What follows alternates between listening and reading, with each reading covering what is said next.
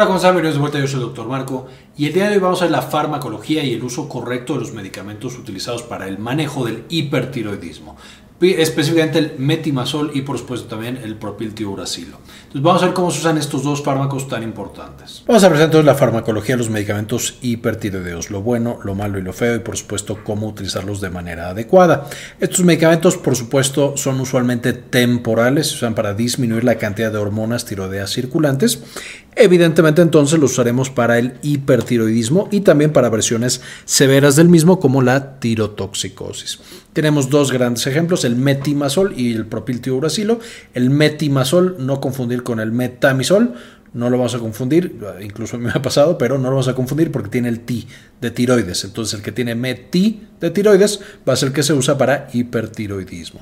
Estos medicamentos usualmente o en las condiciones ideales van a ser temporales en lo, en lo que nosotros, ya sea a través de cirugía o de yodo radiactivo, quitamos la glándula tiroides, ya no tenemos que dar metimazol y propiltiuracilo eh, y damos solamente levotiroxina, que la levotiroxina ya la hemos revisado su farmacología en un video aparte que les dejo en la parte de arriba para que puedan consultar, pero entonces el metimazol y el propiltiuracilo son usualmente un primer paso en el manejo del hipertiroidismo, no son el paso final.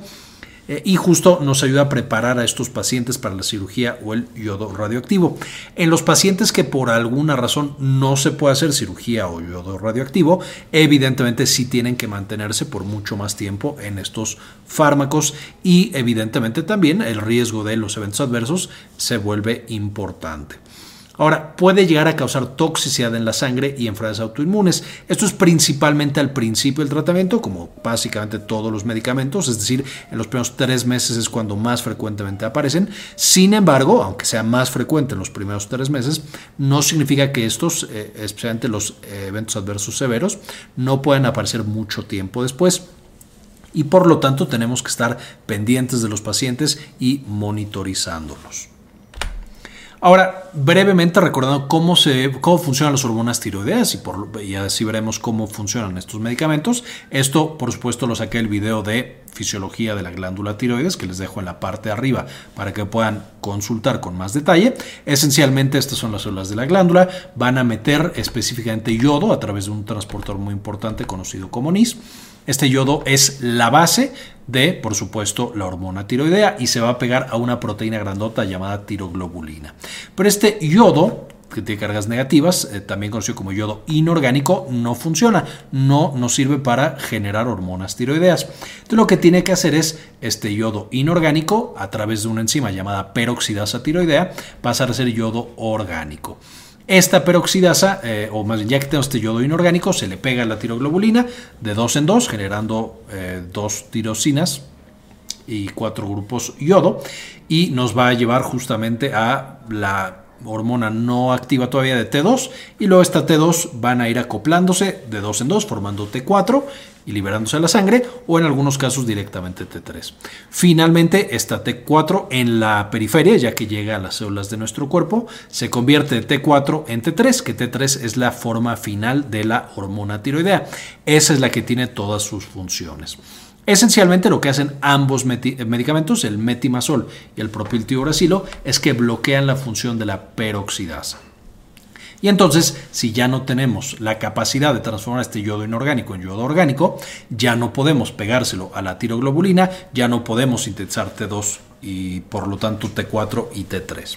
El propiltiuracilo tiene un segundo mecanismo de acción en el cual impide que la T4 se transforme en la forma final de la hormona tiroidea T3. Es debatible que tanto esto tiene un impacto en la mayoría de los pacientes hipertiroideos, pero bueno, tiene ese mecanismo de acción extra. El metimazol principalmente va a trabajar solo inhibiendo la glándula peroxidasa, entonces no podemos producir hormonas tiroideas. Como podrán imaginarse, si nosotros lo que estamos haciendo es bloquear la producción de nuevas hormonas tiroideas, y lo vamos a ver ahorita, un paciente que ya tiene muchas hormonas tiroideas en sangre, pues estas no van a ser bloqueadas, esas siguen la función original. Ahora, ¿para qué se van a usar estos medicamentos? Principalmente para hipertiroidismo, y aquí tenemos en sus diferentes versiones el hipertiroidismo, eh, siendo la más común probablemente la enfermedad de Graves. Eh, este, por supuesto, también ya lo vimos y se los dejo en la parte de arriba, la enfermedad de Graves, para que vean qué es eso. Pero bueno, en la enfermedad de Graves, el hipertiroidismo se maneja con estos medicamentos. eh, en lo que preparamos al paciente para cirugía tiroidea o para yodo radioactivo, como estaba mencionando. En formas más severas, como tirotoxicosis, también vamos a utilizar estos medicamentos. Sin embargo, como la tirotoxicosis es una urgencia, necesitamos bloquear las hormonas tiroideas mucho más rápido. Entonces, además de utilizar el metimazol o el propiltiuracilo, vamos a dar algo que bloquea algunas de las actividades de las hormonas tiroideas, que son los beta bloqueadores. Pero bueno, también se utilizan para tormenta tiroidea y tirotoxicosis. Y todas las otras formas, por supuesto, de hipertiroidismo. Ahora, ¿cuáles son los eventos adversos de estos medicamentos? Estos son algunos que frecuentemente pueden llevar a toxicidad sanguínea, es decir, que las células de la sangre ya no se produzcan, mueran y tengamos ciertas deficiencias. Y tenemos las tres principales líneas celulares. Tenemos las células del sistema inmune, causando granulocitopenia, y evidentemente también infecciones severas, debido a que nuestro sistema inmune queda severamente apagado, trombocitopenia, que por supuesto son las plaquetas, entonces ya tenemos problemas de coagulación y podemos llegar a tener sangrados, y anemia aplásica. Por supuesto, ya no se transporta oxígeno en el cuerpo y tenemos todas las complicaciones de la anemia. Entonces, las tres líneas celulares de la sangre pueden verse alteradas. La toxicidad sanguínea no es tan frecuente, pero es de los eventos adversos más severos y es por eso que lo menciono de manera aparte.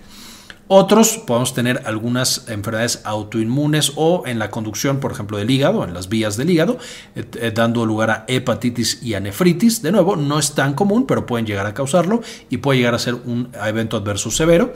Y podemos tener los comunes. Aquí tenemos náuseas, vómito, malestar epigástrico, acidez, mialgias, artralgias, cefalea, rash, comezón, prurito, que pone lo mismo, eh, alteraciones en la piel, etc. Todas estas son muy comunes y se presentan con muchos otros medicamentos. Finalmente, también podemos tener algunos otros trastornos autoinmunes un poco más puros, por ejemplo, síndrome parecido o semejante al lupus, que es lupus pero causado por medicamentos, síndrome autoinmune de insulina que puede llevar a hipoglucemias severas y periarteritis, entre otros. Entonces, debido a las propiedades y a la composición, vamos a tener que estos fármacos, principalmente el eh, metimazol, aunque los dos lo pueden llegar a causar, pueden llevar a justamente enfermedades autoinmunes. No todas se quitan cuando quitamos el medicamento, aunque la mayoría sí. Cuando dejamos de dar el medicamento, desaparecen esos síndromes. De nuevo, no en todos los casos, pero en la mayoría sí. Ahora, ¿con qué no combinar? Estos son medicamentos relativamente seguros de combinar, casi no se pegan a proteínas, no tienen tantas interacciones en hígado. Principalmente tendremos aquí los anticoagulantes relacionados a vitamina K, que pueden eh, aumentar el efecto de estos anticoagulantes y de nuevo llevarnos a sangrado. Y una combinación que no está tal cual prohibida, pero evidentemente en muchos pacientes es contraproducente, es la levotiroxina. Si estamos bloqueando la producción de hormonas tiroideas, pues ¿para qué le daríamos también hormonas tiroideas? Esto sí se llega a realizar, especialmente cuando bloqueamos por completo la producción de hormonas tiroideas en el paciente y entonces nosotros suplementamos con levotiroxina y puede ser un poco más sencillo el tratamiento. Muchos otros eh, prefieren más bien no bloquear por completo la glándula, dejar que todavía produzca algo de hormona y no suplementar con levotiroxina. Eso, eh, sin embargo, puede llevar a que también el manejo sea difícil y a que la hormona tiroidea trate de compensar y producir más hormona todavía. Entonces, de nuevo, se puede llegar a esta combinación. Es una combinación un poco complicada y solo los especialistas deberían utilizarla. Ahora, de estos dos medicamentos, el metimazol, vamos a usar usualmente una dosis de inicio de 5 miligramos cada 8 horas y vamos a llegar de 15 a 60 miligramos al día, dependiendo de la severidad de la eh, enfermedad tiroidea que tenga ese paciente. Evidentemente, 60 miligramos vamos a dejarlo más bien para tormentas tiroideas y tirotoxicosis o hipertiroidismo severo y la de 15 la vamos a dejar para la mayoría o pacientes que tienen una patología un poco más leve. También aquí importante considerar que mientras nos vamos a dosis más altas vamos a tener un mayor riesgo de eventos adversos y eh, vamos a tener que ajustar la función tiroidea. Esto es para ambos, pero lo pongo aquí cada cuatro semanas. Es decir, iniciamos con una dosis, pasa un mes el paciente con esa dosis, tomamos estudios de pruebas tiroideas y dependiendo cómo salga las pruebas tiroideas, vamos a ajustar hacia arriba o vamos a ajustar hacia abajo. El propiltioracilo, vamos a empezar con 100 miligramos, lo damos de 6 a 8 horas. Como pueden ver, esto hace que tomemos más pastillas en el día podemos llegar hasta 200 miligramos, pero como son más pastillas en el día, puede ser compleja la adherencia. Hay algunos eh, casos en los que el metamizol puede tomarse incluso una vez al día, entonces de nuevo esto hace que el propiltiuracilo sea simplemente más complicado de utilizar, más compleja la adherencia y por eso muchas veces se prefiere el metimazol sobre el propiltiuracilo, aunque por supuesto ambas son opciones terapéuticas. Ahora, algunos consejos finales. Uno, necesitamos monitorizar con pruebas de función tiroidea para eh, monitorizar qué tan eutiroideo tenemos al paciente, que no lo hayamos llevado a hipotiroidismo, pero que tampoco esté en hipertiroidismo. Y eso ya hemos visto en estos otros videos que les comentaba cómo se hace, principalmente a través de TSH, aunque también T3 y T4 eh, participan de manera importante. Número dos, no bloquea las hormonas tiroideas que ya están en sangre. Si tenemos un paciente que está en este momento con una tormenta tiroidea, con taquicardia, hipertensión, eh, arritmias del corazón, por tantas hormonas tiroideas, no podemos solo darle estos medicamentos, necesitamos complementarlos con beta bloqueadores. La adherencia usualmente es mejor con metimazol, como mencionaba, porque tiene menos administraciones en un día y eso siempre hace que sea mejor la adherencia al tratamiento. Eh, lo que comentaba ya de los beta bloqueadores. En embarazo el metimazol puede causar mucho más eventos adversos porque bloquea tanto la, función, eh, a través de la placenta, entonces puede bloquear incluso las hormonas tiroideas del bebé. Eh, y llevar evidentemente a más teratogenicidad y más eventos adversos. Entonces se prefiere el propiltiouracilo. Aún así, idealmente no habría que dar este tipo de medicamentos durante el embarazo. Sin embargo, si tenemos que usar uno, propiltoracilo es el elegido en muchos de los casos. Y como tenemos esta toxicidad por la sangre recurrente, si un paciente tiene de pronto fiebre, dolor de garganta, algún dato de que tenemos una infección, es muy importante sospechar y estudiar agranulocitosis, es decir, que las células de la sangre del sistema inmune en particular hayan bajado demasiado y que lo tengamos que corregir, porque por supuesto va a ser uno de los eventos adversos más severos que nosotros podemos tener en estos pacientes. Y si un paciente tiene agranulocitosis, podemos llegar a manejarlo si lo detectamos a tiempo. Entonces, en caso de estos, tomar una biometría, eh, tomar otros estudios si fuera necesario y evidentemente dar un manejo adecuado. Así como pasa con otros eventos adversos y con las enfermedades autoinmunes causadas por estos fármacos, la agranulocitosis también mejora usualmente cuando quitamos el fármaco.